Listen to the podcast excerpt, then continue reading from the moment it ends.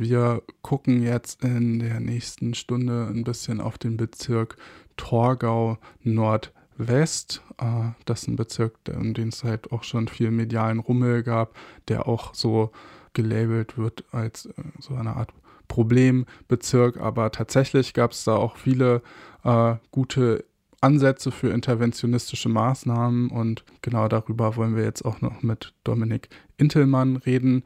Äh, Dominik ist jetzt hier bei mir per Telefon im Studio zugeschaltet. Hallo Dominik. Guten Morgen. Ich wollte erst mal ganz eingangs fragen, ich glaube, du hast die Publikation nicht allein verfasst. Die ist, äh, also ist ein Paper beim FB, dem Else Frenkel Brunswick Institut, veröffentlicht worden. Und genau, vielleicht mal eingangs, welche Quellen habt ihr denn für die Studie herangezogen? Und also wer ist noch Mitautor von, von der Studie? Genau, Mitautor ist noch André Schmidt. Auch der ist auch beim Else Frenkel Brunswick Institut hier in Leipzig. Wir haben die ähm, zusammengearbeitet, redigiert und zu den Quellen da gibt es ein bisschen eine Vorgeschichte. Im ähm, Jahr 2021 kam, das, äh, kam AGJF auf mich zu. Das ist die Arbeitsgemeinschaft Jugend- und Freizeiteinrichtung Sachsen. Und die haben mich angefragt, ob ich bereit wäre, ein Sozialraumporträt zu Torgau Nordwest anzulegen, anzufertigen. Und das hatte damals im Hintergrund, dass dort Schulsozialarbeiterinnen in dem Stadtteil waren,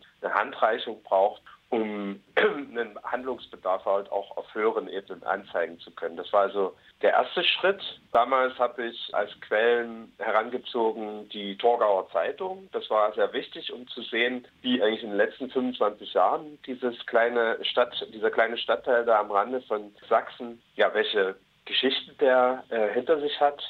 Ähm, also die Torgauer Zeitung als eine sehr wichtige Quelle und natürlich die Schulsozialarbeiterin. Und aber auch Hintergrundgespräche mit Gewerkschaft, mit den ähm, Migrationsberaterinnen dort vor Ort.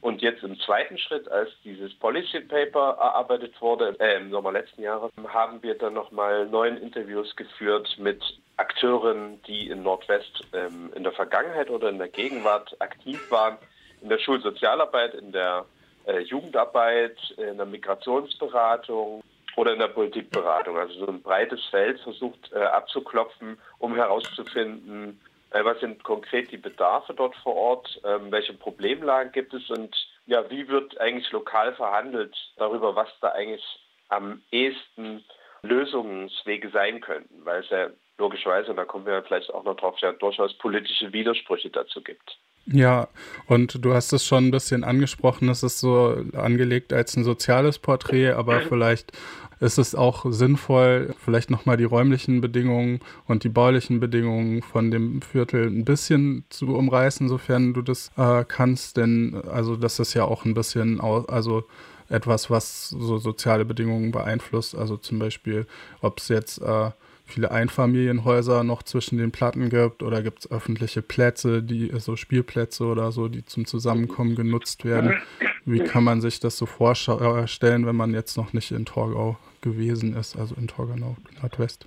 Ja, genau. Also Torgau grundsätzlich ist eine Stadt, die ist an der Elbe, liegt äh, in Nordsachsen, relativ peripher gelegen, also gibt keinen Autobahnanschluss, ist, ist gerade noch so erpendelbar von Leipzig, sind ungefähr 40, ähm, 50 Minuten mit dem Auto.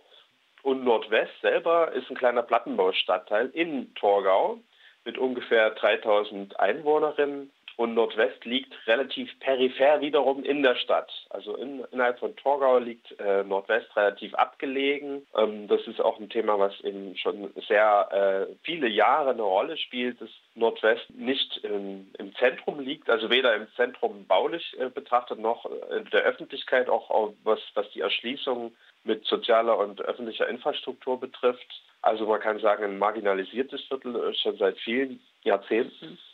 Und ansonsten kann man sagen, ja, es ist ein Plattenbaugebiet am Rande der Stadt, aufgelockert, nicht durch Einfamilienhäuser, sondern aufgelockert durch den Stadtumbau Ost, der da vor mittlerweile äh, 20 Jahren stattgefunden hat. Das heißt also ein paar Neubaublöcke wurden abgerissen damals und das hat das Viertel ein bisschen durchgrünt. Und grundsätzlich kann man sagen, es gibt so eine Art von Platz, wo sich Menschen versammeln können. Das ist das, äh, der Platz der Freundschaft, so heißt er dort. Da sind also, ist eine relativ große Freifläche, dort äh, sind Sitzbänke und dergleichen. Ja, das Also das ist ein Ort des Versammelns ist, merkt man, wenn man da tagsüber ist oder auch zu Silvester, da gab es dann eben auch, also wurde da berichtet, dass da besonders viel Raketen und Böller sozusagen dann eingesammelt werden mussten vom Mülldienst. Da merkt man, okay, das ist schon ein Ort, äh, auf dem man sich so verständigt, wenn man äh, zusammenkommen will. Also wenn man sich sehen will, dann ist man am Platz der Freundschaft. Und wie ist so die Geschichte des Viertels vor und nach der Wende gewesen? Lassen sich da ähnliche Trends wie zum Beispiel in anderen Plattensiedlungen, wie zum Beispiel in Halle Neustadt verzeichnen, dass das eigentlich so zur Zeit der DDR ein sehr beliebter Ort war und halt als modern galt und dann aber auch irgendwie dann wieder verlassen wurde nach dem Mauerfall? Ja, es ist eigentlich mustergültig ähm, für die Entwicklung von DDR Plattenbaugebieten. Tatsächlich wurde Nordwest in 60er und 80er Jahren, also zu, zu DDR-Zeiten, gebaut ähm, im Takt der, des Ausbaus des Glaskombinats in Torgau. Da gab es so einen volkseigenen Betrieb und bei dessen Produktionserweiterung wurde in den 80er Jahren Torgau Nordwest zu großen Teilen erbaut. Das heißt also, es war eigentlich angegliedert an so eine Industrieentwicklung und entsprechend sind da eben auch viele Industriearbeiterinnen dieses Glaskombinats dort wohnhaft geworden. Und das war für sie ein Privileg. Also wer in den 80er Jahren dorthin ziehen konnte, ähm, der hatte also einen guten Job beim Glaskombinat und eine entsprechend passende Wohnung im Nordwest. Und ähm, ja, das wäre an sich, ähm, wäre das natürlich so weitergegangen, wenn es nicht die äh, Wiedervereinigung gegeben hätte.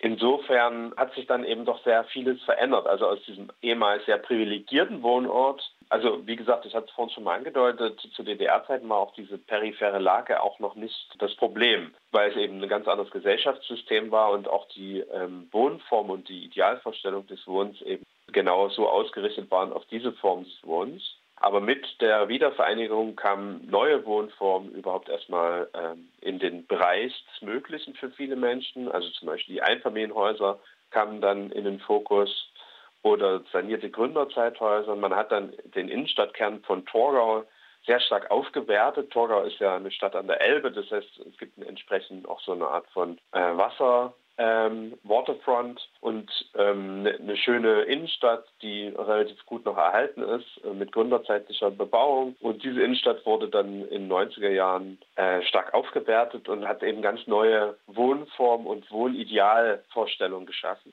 Und entsprechend ähm, ist Nordwest dann abgerutscht. Wie du richtig gesagt hast oder gefragt hast, ist das ein Prozess, der so in vielen ostdeutschen Plattenbaugebieten stattgefunden hat. Halle Neustadt, Leipzig-Grünau, das Heckertsgebiet in Chemnitz. Das ist alles sehr ähnlich, wenn man sich die Einwohnerzahl, die Entwicklung der Einwohnerzahlen äh, betrachtet. So sieht man, dass bis Mitte der 90er Jahre ungefähr diese Gebiete stabil waren und dann gab es einen regelrechten Exodus, sind die Menschen regelrecht geflüchtet. Und da ist Torgau Nordwest vollkommen in, innerhalb dieses Musters mit enthalten. Und darüber, warum das so war, äh, gibt es eigentlich so die verschiedensten Theorien oder Ansätze, das zu erklären. Also auf der einen Seite sind es diese neuen Wohnformen, die es auf einmal gab. Ähm, aber auf der anderen Seite muss man auch wirklich sagen, dass es eben auch eine Abwertung dieser Architektur gab. Also nicht nur in den Medien, das, das wird immer hervorgehoben, dass es natürlich eine mediale Darstellung war, die Platte eben als Wohnform der, der Abstiegsgesellschaft, von Neonazis, von Arbeitslosen und so weiter und so fort. Das war so ein verbreiteter Topos in den, in den Medien. Aber nicht nur das, das fand auch in den Köpfen der Menschen selber statt. Also dass, dass es eben der DDR zugerechnet wurde, diese Form des Zusammenlebens und der Architektur und dementsprechend desavouiert war, also abgewertet war. Also die Menschen sind dann dort zunehmend weggezogen und es kam zu dem, was man so als sozialräumliche Segregation bezeichnet. Also die Menschen, die eher mobil, jung und einkommensstark waren, sind weggezogen und die Menschen, die eher ja, sozial prekärer, gesundheitlich angeschlagen oder älter waren, sind eben in Nordwest geblieben. Okay, das ist auch eigentlich eine schöne Überleitung zu meiner nächsten Frage, denn äh, jetzt haben wir ein bisschen über die räumlichen Verhältnisse gesprochen und die Lage des Viertels und ähm, ihr habt es ja eher als ein soziales Porträt der Stadt angelegt, euer Paper und vielleicht eingangs dazu die Frage, wie ist denn die Bevölkerung jetzt mittlerweile so zusammengesetzt, weil ich denke, es erklärt sich aus dem, was du erzählt hast, dass es schon, äh, naja, ein überwiegend deutsches Arbeitermilieu war zu Zeiten der DDR, aber wie hat sich das dann verändert? Ja, auch das ähnelt sehr dem der Konstellation in anderen ähm, Plattenbaugebieten wie Halle Neustadt oder Grünau. Es ist eigentlich so eine Art Dreiteilung. Es gibt auf der einen Seite die alteingesessenen Menschen, die zu DDR-Zeiten dort schon gewohnt haben, also die Arbeiterinnen, ähm, also die sozusagen auch die, den privilegierten Wohnstandort Nordwest noch kennen aus ihren früheren Erinnerungen. Dann gibt es die Leute, die dann in den 90er Jahren hingezogen sind, teilweise auch schon prekarisiert, also, also Deutsche in dem Falle, die dann infolge von Hartz IV dort ansässig wurden. Der Wohnungsmarkt ist in Nordtorga an sich nicht so segregiert, aber in Nordwest kann man am einfachsten Wohnungen finden, auch durch den großen Leerstand und durch diesen Exodus war es dort am einfachsten Wohnungen zu finden. Und die prekärsten Teile der Bevölkerung sind dort eben auch ja, wohnhaft geworden. Und die dritte Gruppe, also die kann man noch äh, eigentlich differenzieren, eigentlich sind es noch mehr Gruppen. Die dritte Gruppe, kann man sagen, sind, sind, sind die migratisierten äh, Leiharbeiterinnen, die äh, spätestens mit der äh, EU-Freizügigkeit ab 2013 in den Stadtteil gezogen sind. Eine vierte Gruppe wären die Geflüchteten seit 2015 und eine fünfte äh, wichtige Gruppe wären die Spätaussiedlerinnen, die in den 90er Jahren schon nach Nordwest gekommen sind. Genau, also das sind so, wenn man so will, so die Gruppen. Das sind alles relativ prekarisierte Gruppen, die, deren Zugang zum Arbeitsmarkt reglementiert ist, deren, deren Einkommen relativ gering ist und die dort aufeinandertreffen, wo dann entsprechende Konflikte eben auch daraus entstehen. Ja, genau, da hast du es jetzt schon irgendwie ein bisschen angedeutet. Also das Paper stellt heraus, dass viele von den Arbeitsmigrantinnen in prekären Beschäftigungsverhältnissen sind und äh, ja, dass das auch eine Prekarisierung der Wohnverhältnisse nach sich zieht. Kannst du das vielleicht noch ein bisschen ausführen?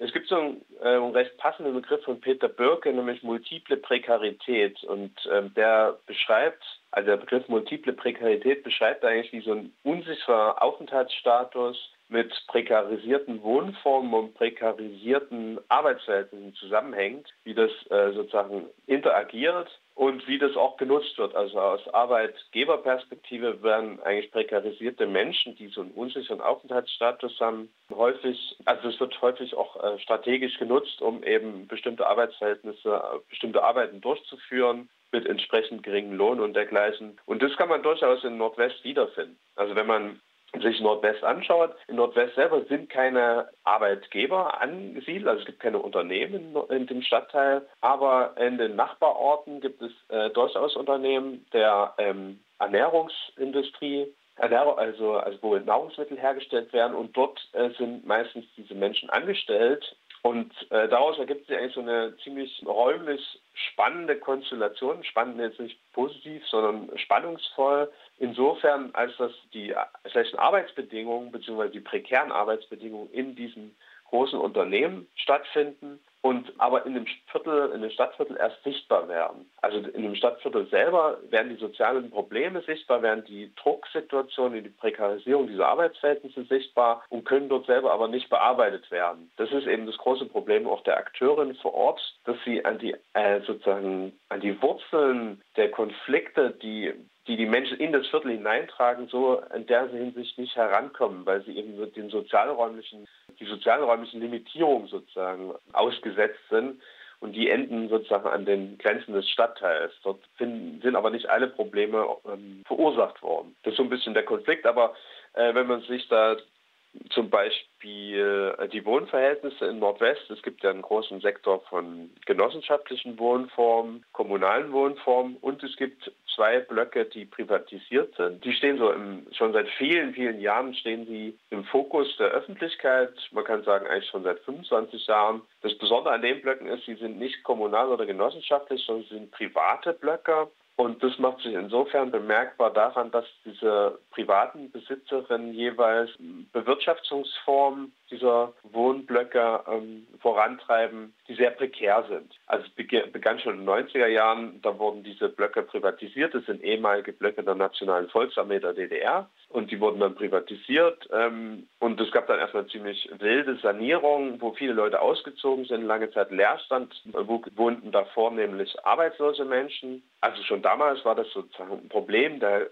sogenannten Konzentration, also das mache ich mir jetzt nicht zu eigen, aber so wurde das geframed, die Konzentration von sozialen Problemfällen, die dann auch äh, zunehmend in der Stadtöffentlichkeit debattiert wurden als Problem. Und spätestens seit 2000 13, 15 ungefähr, sind dort vornehmlich Menschen aus der, äh, aus, äh, der Slowakei hingezogen, beziehungsweise aus anderen osteuropäischen EU-Ländern, die auf, aufgrund der Freizügigkeit dort äh, nach Torgau gekommen sind, um in diesen angesprochenen Unternehmen der Ernährungswirtschaft äh, arbeiten zu können, teilweise tatsächlich organisiert, als, als, ähm, also wurden sie angesprochen, angeworben in ihren Herkunftsländern, um nach Torgau zu kommen und entsprechend auch vermittelt in diese blauen Blöcke wo sie dann teilweise um diese Prekarität des, des Arbeit und des permanenten Aus- und Einschlusses aus den Arbeitsverhältnissen zu regulieren, dann eben auch die Wohnung überbelegt haben. Also da wohnen teilweise bis zu acht Menschen in einer Wohnung. Und der Hintergrund ist, die Menschen werden teilweise, also das sind recht flexible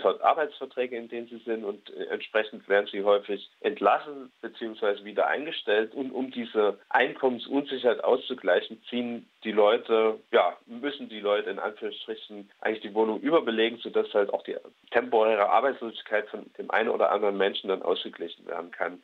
Und äh, ja, und dieses Problem eskaliert immer mehr und äh, ist eigentlich so permanent in der Torgauer Öffentlichkeit oder äh, sogar in der Öffentlichkeit von Nordsachs, dass diese sogenannten Problemblöcke, so werden die bezeichnet, durchgängig eigentlich in den Medien, ja, dass das irgendwie, dass man da ran muss. Ne? Also da, da werden wir vielleicht gleich nochmal drauf kommen, aber genau, das, das wird immer debattiert, wie kommen wir, wie können wir dieses Problem lösen? So wird das betrachtet in der Öffentlichkeit. Okay, und wir gucken ja später auch noch ein bisschen auf die Sozialarbeit in dem Viertel und ich biete ja meinen Gästen immer an, auch ein bisschen Musik mitzubringen und da hast du, glaube ich, eine ganz besondere Perle ausgegraben und zwar habe ich hier, äh, hast du mir empfohlen, äh, Torgau ist mein Team. Das ist äh, ein Feature von King Benji, Joe Queen, Alex oder Nix, Mazic, Achilles Boss King, Just King und MC Tupac und äh, ja, da hören wir mal rein. Das ist, glaube ich, auch da im Viertel entstanden und äh, sehr süßes äh, Zeugnis, glaube ich, von, von dem Leben und dass auch, glaube ich, die Kids dort äh, durchaus mal eine gute Zeit haben und Spaß und hören wir mal rein. Nicht, Hallo äh, Leute, ich bin Benjamin also, Staffelkern, träume viel, weil das will, weil das will. Torgau, mein Team äh, von Schweizer Haus Puchau ist das veröffentlicht worden. Äh, Dominik, ist das auch einer von den sozialen Trägern da im, äh, in Torgau? Als Schweizer Büchau ist äh, selber kein äh, sozialer Träger in Nordwest, aber die äh, wurden immer mal eingeladen, um da, um da auch für in den Ferien auch für die Kinder so ein Programm zu bereiten. Also die, die gehören eher sozusagen zu den flexiblen Trägern, die immer mal so ins Viertel ge geholt werden, um ja, also genau sowas zu machen wie Torgau ist mein Team, also so kleine Sessions, die dann auch, ähm, auch Zugang haben zu, zur Leipzigen Kunst- und Kulturszene und entsprechend dann halt auch sehr avancierte ja, Leute so aus Leipzig auch äh, nach Nordwest holen. Dann wird es richtig spannend. Okay. Ja, cool. Also ich glaube, so Hip-Hop ist bestimmt auch echt immer eine gute Maßnahme, um irgendwie Kids zu binden und irgendwie auch einen posit positiven Output zu generieren für die. Und genau, jetzt hatten wir ein bisschen über so die Problemstellung im Viertel schon geredet und äh, was in dem Paper auch beschrieben wird, sind widersprüchliche Strategien zur Intervention, die keinen merklichen Erfolg zeigen. Einerseits werden Arbeitsmigrantinnen durch Ordnungsmaßnahmen verstärkt Opfer von Racial Profiling, andererseits zeigen die Ansätze von Gemeinwesenarbeit, dass es insbesondere in der deutschen Bevölkerung keine Adressatinnen gibt. Wie sah und sehen die Interventionen denn genau aus? Ja, also da, da wollte ich zunächst nochmal sagen, also die, es gibt so eine lange Geschichte des Problemviertels Nordwest. Also die dauert jetzt ungefähr seit 30 Jahren an. Nordwest ist eigentlich so mit der Ankunft der Spätaussiedlerinnen in den 90er Jahren, also den sogenannten Russlanddeutschen, in den medialen Fokus gerückt. Schon damals ging es eigentlich um genau die Probleme, um die es auch heute geht. Lärm, jugendliche Devianz, sage ich mal, also das Abhängen auf der Straße, Alkohol, Drogen, zu laute Musik abzuspielen, also Kleinkriminalität und dergleichen mehr. Und diese Form der Berichterstattung über dieses Viertel hat eben dazu geführt, dass man das schon seit 25 Jahren als Problemviertel bezeichnet, als ein Viertel, wo eben ganz viele arme Leute sind. Das hatten wir ja vor uns mit einem recht hohen Anteil von Hartz IV bzw. Bürgergeld. Also es war eigentlich der Stadtteil äh, mit den meisten Menschen, die Hartz IV beziehen, die am meisten auf Wohngeld angewiesen sind. Und, und genau, und heute in der Gegenwart sind eigentlich die Probleme rund um Lautstärke, die, Nutzung des, äh, die Konflikte rund um die Nutzung des öffentlichen Raums, die Müllproblematik, Autorennen und dergleichen. Das ist so der Fokus. Und das ist im letzten Sommer ist das eskaliert. Da hatte dann ein Bürger, ein Anwohner aus Nordwest im Stadtrat von Torgau eine Wutrede gehalten vor dem Stadtrat in einer Anwohnersprechstunde, wo er sich mal Luft gemacht hat und gesagt hat, das geht nicht mehr, das, das ist äh, wie eine Art Anschlag auf seine Gesundheit. Ich glaube, dem muss man auch Rechnung tragen. Also das ist ein Viertel, wo es sehr laut ist, definitiv. Also ich glaube nicht, dass man, wenn man Ruhebedürfnis hat, ist man dort, glaube ich, also schon wird man schon sehr beeinträchtigt. Müllproblematik, eine, eine Problematik von, von frühem Drogenkonsum. Also das ist alles eine Rolle, spielt alles eine Rolle. Das Problem ist, ähm, und das ist eben auch seit 25 Jahren schon zu sehen, eine starke Ethnisierung dieser Konflikte. Das wird eben also nicht durchgängig betrachtet als eine Repräsentationsform von Armut und sozialen Problemen, sondern als ein Problem von Herkunft. Das fing bei den Spätaussiedlern an, dass man gesagt hat, ja, die sind ja aus einem anderen Land, aus einem anderen Kulturkreis, Deswegen gibt es hier diese Probleme und so ging das halt dann auch in den Jahrzehnten äh, danach weiter und ähm, bis zum heutigen Tag. Also ich will nicht sagen, dass die soziale Frage da überhaupt keine Rolle spielt. Das würde so nicht stimmen. Das ist immer wieder das Thema. Aber sie wird eben in der Öffentlichkeit immer wieder überblendet von den Fragestellungen von Herkunft, Ethnie und Kultur. Ähm, und das macht es eben auch schwer, da Intervention zu finden. Aber die andere Frage ist, welche Formen von Intervention hat es denn gegeben? Also in den 90er Jahren, als sich die Problematik der sozialen Fragen in dem Viertel zum ersten Mal so geäußert hat, ist man zunächst davon ausgegangen, dass die Wohnumfeldgestaltung da vielleicht, ähm, also nicht nur vielleicht, sondern dass die Wohnumfeldgestaltung, die Aufwertung der, der, der, Häuser und die architektonische Umformung des Viertels die sozialen Probleme lösen könnte. Das heißt, man hat sehr viel Geld investiert in in den öffentlichen Raum, in die Sanierung der Wohnblöcke, in die Hübschmachung dieses ganzen Wohnviertels. Ähm, und man muss aber ziemlich schnell feststellen, das hat gegen den, die Dynamik des sozialen Abstiegs des Viertels kann das gar nichts ausrichten. Deswegen hat man Anfang der 2000er und das war immer im Einklang mit den Umformungen auf nationaler Ebene, also der bundesrepublikanischen Umformung, äh, bundesrepublikanischen Umgang mit Prekarität, hat man Anfang der 2000er Jahre eine aktivierende Sozialpolitik dort wirken lassen. Das hieß dann konkret, dass an ähm, Mitte der 2000er Jahre in Nordwest ein Quartiersmanagement etabliert wurde. Das heißt also, da hatte, hatte Caritas dort einen Laden betrieben, den Treffpunkt, Quartierstreffpunkt Nordwest. Und das Ziel war eben, dass Leute dort aktiviert werden, dass eben diese prekarisierte Bevölkerung herangezogen wird, um selber das Viertel mitzugestalten. Der Output war dann zum Beispiel ein äh, Bürgergarten, den haben 15 Langzeitarbeitslose aus Nordwest angelegt. Innerhalb von zwei Jahren war dieser Bürgergarten wieder kaputt. Der wurde regelrecht ja, zertrampelt, angezündet. Also das hat halt auch nochmal gezeigt, ähm, es ist nicht so einfach mit diesen Interventionen. Also diese ganze äh, Wortakrobatik der sozialen Stadt-Ära, also rund um dieses Quartiersmanagement, äh, hob halt ab auf äh, Selbstorganisationsprozesse, hob ab auf Ressourcen im Viertel, die aktiviert werden sollen. Äh, Empowerment und dergleichen mehr. Aber man hat äh, schon ziemlich schnell gesehen, dass das irgendwie nicht zu dem führt, was man sich da erhofft. Also die, allein das Wording äh, würde man auch aus heutiger Perspektive noch sagen, klingt äh, gut oder progressiv, aber es hat eben nicht dazu geführt und es gab aber eben auch leider, und das, da ist Torgau Nordwest überhaupt keine Ausnahme, ist, dieses Programm gab es ja überall, in allen möglichen sozialen Problemkonstellationen und in vielen Plattenbaugebieten in Ostdeutschland. Es gab eben nie eine Evaluation, eine kritische Evaluation irgendwie in 2010er Jahren, wo man hätte sagen müssen, nach fünf oder sieben Jahren dieses Programms, ja, wo stehen wir da jetzt? Sind diese Ansätze von Empowerment, äh, haben die eine reale äh, Wirkung gehabt oder ja oder eben nicht. Und insofern das eben nicht zu den Ergebnissen geführt hat, wie man sich das erhofft hat, gab es eine Art dritte Transformation dieser Interventionslogik. Also wir hatten die erste Intervention, das war die Intervention in die Architektur, in die gebaute Umwelt. Die zweite Intervention war die Aktivierung, dazu muss man noch sagen, flankiert mit der Einführung von Hartz IV. Also das war eigentlich so eine Art von, ja, muss man sagen, gehört zusammen. Aktivierung in beider Hinsicht.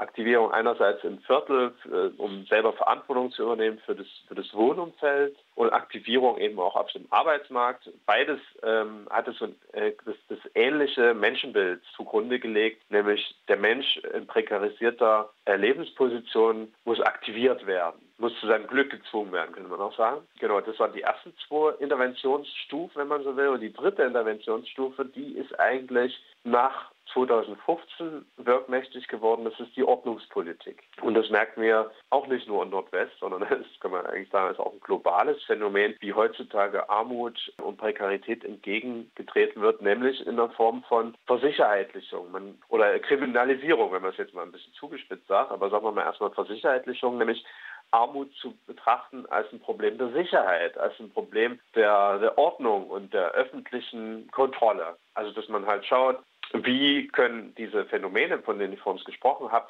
also die Devianz, die Lautstärke und äh, die Müllproblematik zum Beispiel in dem Viertel, wie können die beantwortet werden mit einer höheren Dichte der Kontrolle, mit einer polizeilichen Kontrolle, mit einer gegenseitigen Bürgerkontrolle, dass die Menschen sich gegenseitig sozusagen auch ähm, anzeigen oder äh, sozusagen Müllecken auch identifizieren und die dann weitermelden und dergleichen. Genau, und das ist seit 2015 verstärkt in Nordwest sichtbar, so wie auch weltweit kann man so sagen. Und äh, Nordwest kann man sagen, ist es jetzt so eine Mischform geworden. Also auf der einen Seite sind diese aktivierenden Interventionen weiterhin am Start. Also die sind verkörpert durch eben diese Sozialarbeit, durch Kinder- und Jugendsozialarbeit, aber eben auch durch das Quartiersmanagement bzw. den Bürgertreff Nordwest, so heißt er heute. Die ehemalige Quartiersmanagerin, die hat jetzt einen anderen Namen, die heißt nicht mehr Quartiersmanagerin, sondern Präventionsmanagerin und das ist schon, ähm, da sagt schon das Wort, da sehen wir genau diesen Switch von Quartiersmanagement als aktivierende Intervention hin zu Präventionsmanagement. Und Prävention heißt so viel wie vorbeugen. Also den sozialen Problemen vorbeugen. Und das ist halt diese ordnungspolitische Ausrichtung der neuen Programme. Aber man kann sagen, im Moment ist es eine Art Mischung weil äh, viele Leute auch in dem Akteurinnenkontext, nicht nur Nordwest, das sind ja wie gesagt globale äh, Tendenzen, sich darüber sehr klar sind, dass die sozialen Probleme nicht nur mit Ordnungspolitik beantwortet werden können, sondern weiterhin natürlich sowas wie Community Organizing oder Empowerment stattfinden muss. Man kann ja auch ein bisschen vielleicht sehen, wie sich so die Suche nach Antworten niederschlägt in, äh, ja, also die Wahlergebnisse. Und zwar kann man sagen, dass die Linke 2014 bei den Landtagswahlen mit 33 Prozent hier einen Spitzenwert in Sachsen erzielt hat und 2019 sah es dann schon wieder ganz anders, extrem aus. Da hatte die AfD 44 Prozent und die Linkspartei 12 Prozent. Wie ist denn der Stadtrat damit umgegangen und was sind Prognosen für die kommende Landtagswahl? Ja, also diese Ergebnisse, die sind, das sind die Stadtteilergebnisse für diesen doch sehr, sehr kleinen Stadtteil. Die haben wir hier ausgewertet. Die sind so eigentlich noch nie veröffentlicht worden und auch nicht sozusagen in den Fokus gerückt worden. Also heute sind diese 44 Prozent AfD ist ja gar nicht, leider Gottes, äh, nichts mehr Besonderes. 2019, als sie zustande gekommen sind bei den Landtagswahlen in Sachsen, war das eines der Rekordwerte auf der Ebene der äh, Wahlbezirke in Sachsen. Also wir müssen uns ungefähr vorstellen, es gibt 3500 Wahlbezirke in Sachsen. Das sind also die kleinsten Ebenen der, der Wahlberichterstattung. Und, und auf der Ebene hat man gesehen, eben dieses äh, kleine Viertel Torgau und West hat äh, mit die geringste Wahlbeteiligung überhaupt von allen Wahlbezirken. Das war im Jahr 2014 noch stärker ausgeprägt. Da haben lediglich 22 Prozent der Wahlberechtigten in Nordwest überhaupt gewählt. 22 Prozent, das war ein Negativrekord unter den 3500 Wahlbezirken. Und gleichzeitig, also ich rede jetzt noch von 2014, gab es eben den, den absoluten Rekordwert für die Linkspartei, dort eben mit den äh, angesprochenen 33 Prozent. Und das zeigte eine Konstellation an, die so lange wirksam, recht lange wirksam war, bis ins Jahr 2014, also sehr geringe Wahlbeteiligung und die Linkspartei als die zentrale Partei, um seinen Unmut kundzutun von den wenigen, die dort überhaupt wählen. Und das hat sich eben 2019 mit dem neuen Politikangebot der AfD doch sehr gewandelt. Die Linkspartei ist vollkommen eingebrochen. Und stattdessen ist eigentlich die AfD aufgestiegen, rasant, eben wie gesagt mit den 44 Prozent. Heute ein, in Anführungsstrichen leider Gottes normaler Wert. Damals eben wie gesagt einer der Spitzenwerte hier in Sachsen. Ich wage mir gar keine Prognose auszumachen. Für Nordwest ähm, müsste man eigentlich davon ausgehen, dass er jetzt so bei 60 Prozent liegt. Also keine Ahnung, ob das, ob das so zustande kommt, aber wenn man es mal an dieses politische Kontinuum weiterdenkt, wäre das ungefähr das zu erwarten. Ne? Und damit umgegangen wurde eigentlich in der Öffentlichkeit nicht besonders. Wie gesagt, es ist ein kleiner Stadtteil und wenn da nur 20 Prozent von diesen 3000 Leuten, beziehungsweise sind ja noch weniger, 3000 Menschen leben dort, entsprechend weniger sind ja dort wahlberechtigt, wenn da 20 Prozent wählen gehen, ja, da geht es halt um ganz wenige Stimmen. Das hat auch die Parteien nicht sonderlich interessiert, aber auf so einer, sag ich mal, sozialräumlichen Ebene ist es schon sehr relevant, zu schauen, wer dort was wählt. Und besonders eindrucksvoll war das nochmal, als wir uns angeschaut haben, dass, wie gesagt, die Wahlbeteiligung sehr gering ist, aber dort eben 38 Prozent der Bevölkerung auch noch erwachsene Menschen ohne deutsche Staatsbürgerschaft sind, die ohnehin nicht wählen können. Das heißt also, zu der niedrigen Wahlbeteiligung kommt noch hinzu, dass ein Großteil der Erwachsenen dort im Viertel überhaupt nicht wählen kann. Das heißt also, aus diesen 44 Prozent von der AfD wurden dann, als wir uns angeschaut haben, wenn wir mal schauen, dass 28 Prozent der Menschen sind äh, äh, äh, Nichtwähler und 38 Prozent der Menschen, äh, der erwachsenen Menschen im Viertel sind Ausländerinnen ohne deutsche Staatsbürgerschaft, da blieben dann gerade mal ein Anteil von 13 Prozent für die AfD. Also wenn man mal alle Erwachsenen im Viertel betrachtet, dann haben lediglich jede achte Person äh, AfD gewählt. Ja, und für die anderen Parteien sieht es dann noch, natürlich noch finster aus. Die Linkspartei kam dann auf drei Prozent, wenn man mal sozusagen alle Erwachsenen mit einbezieht. Da sieht man schnell, okay, das große Problem des Viertels ist absolute Wahlabstinenz, also die Enttäuschung von der Politik, die, ja, der Boykott jeglicher Teilhabe, das hat man auch gesehen bei der aktivierenden Politik des Quartiersmanagements, also die Teilhabe der Menschen im Viertel an den Angeboten oder an Teilhabemechanismen ist äußerst gering und das zeigt sich eben auch bei den Wahlen. Wie gesagt, darauf wurde nicht sonderlich fokussiert im lokalen Rahmen. Also Torgau Nordwest ist ein soziales Problemgebiet und da ist nur also nur eine, die letzte Facette, dass es eben auch politisch auffällig ist. Vielen Dank nochmal für die Einordnung und ja, also das auch nochmal sichtbar zu machen, dass eigentlich quasi hm, ein Großteil der Menschen dort auch gar nicht wählen dürfen. Und äh, ein zweites Lied, was du uns mitgebracht hast, ist von Keimzeit Klingklang. Äh, du meintest zu mir, das hat äh, eine Bedeutung für Menschen dort im Quartier. Ist einfach so ein Bezug zu Keimzeit da oder also hast du eine Idee, warum? Also ähm, Bezug zu Quartier nicht so sehr, also das weiß ich nicht, aber mir ist aufgefallen, dass äh, in Torgau sehr häufig Keimzeit auftreten. Also Keimzeit ist so eine, die es schon zu DDR-Zeiten gab. Äh, Norbert Leisegang ist der Sänger äh, und wir hatten ein großes Lied, was eigentlich so eine Art von äh, Signatur der Zeit war, das heißt Kling Klang, das werden wir jetzt gleich hören. Und dieses Lied ist eigentlich, also das läuft heute auf Dorffest in Ostdeutschland. Ähm, das wird allgemein, also erfreut sich höchster Beliebtheit und es, es ist halt genau diese Ambivalenz, die wir eigentlich heute auch im ländlichen Raum in Ostdeutschland antreffen zwischen der Feier der Weltoffenheit, der Möglichkeiten, die Welt äh, zu betrachten und, und zu äh, erleben. Und, und andererseits hat es eben die Schattierung der Hervorhebung des eigenen, also irgendwie äh, hervorzuheben, wir sind so, wie wir sind, wir sind eigen, ihr wisst nicht, wer wir sind. Und ähm, genau, also und Keimzeit selber sind jetzt vollkommen ähm, sozusagen nicht, äh, also gegen die kann man eigentlich gar nichts sagen, die sind wahrscheinlich ganz nett, ich kenne sie gar nicht so sehr, aber dieses Lied, ja, trägt so eine Ambivalenz in sich. Die finde ich da sehr spannend und insofern die dort sehr häufig auftreten, wie mir aufgefallen sind, scheint es ja irgendeine Verbindung zu geben. Ja, hören wir doch mal rein.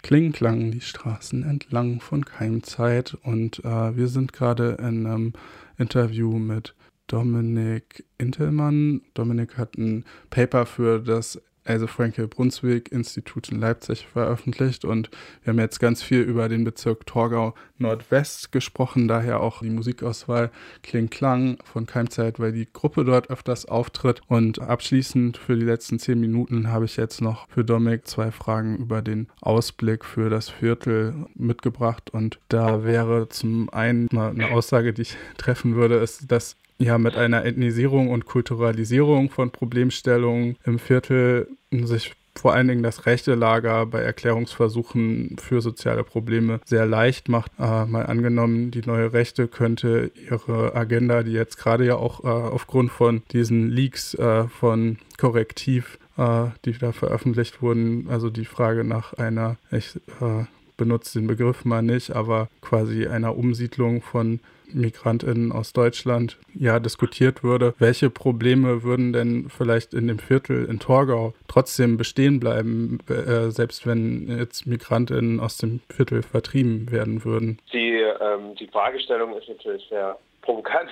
Ich würde zunächst erstmal sagen, also Plattenbaugebiete und die, es gab ja den, ich hatte es vorhin schon angedeutet, diesen Stadtumbau Ost. Vor 20 Jahren wurden ja viele Plattenbauten weggerissen, weil eben die Bevölkerungszahl in diesen Gebieten so stark zurückgegangen ist. Und das wäre auch so weitergegangen, wenn nicht irgendwann dann in 2010er, 10er Jahren verstärkt Menschen aus anderen Ländern nach Ostdeutschland gekommen wären. Erstmal durch die Fluchtmigration und dann eben auch Arbeitnehmerfreizügigkeit, wie wir es von uns auch angesprochen hatten. Und das hat diesen Plattenbaugebieten in Halle-Neustadt, in Leipzig-Grünau war das genauso oder ist es genauso. Und genauso in Nordwest überhaupt erstmal wieder eine Perspektive gegeben. Also dieser, dieses Abrissszenario kam auch dadurch zum Stillstand, dass die Bevölkerungszahl wieder gewachsen ist. Also das wäre zunächst erstmal irgendwie die Aussage für das Viertel. Also was würde passieren, wenn äh, die Menschen nicht da wären? Ja, es würden Leerstände geben, es gäbe Probleme der sozialen Infrastruktur. Ich glaube, es wäre wieder das ähnliche triste Szenario der 90er und frühen 2000er Jahre, nämlich dass es in erster Linie ein sehr stark sozial segregiertes Gebiet ist,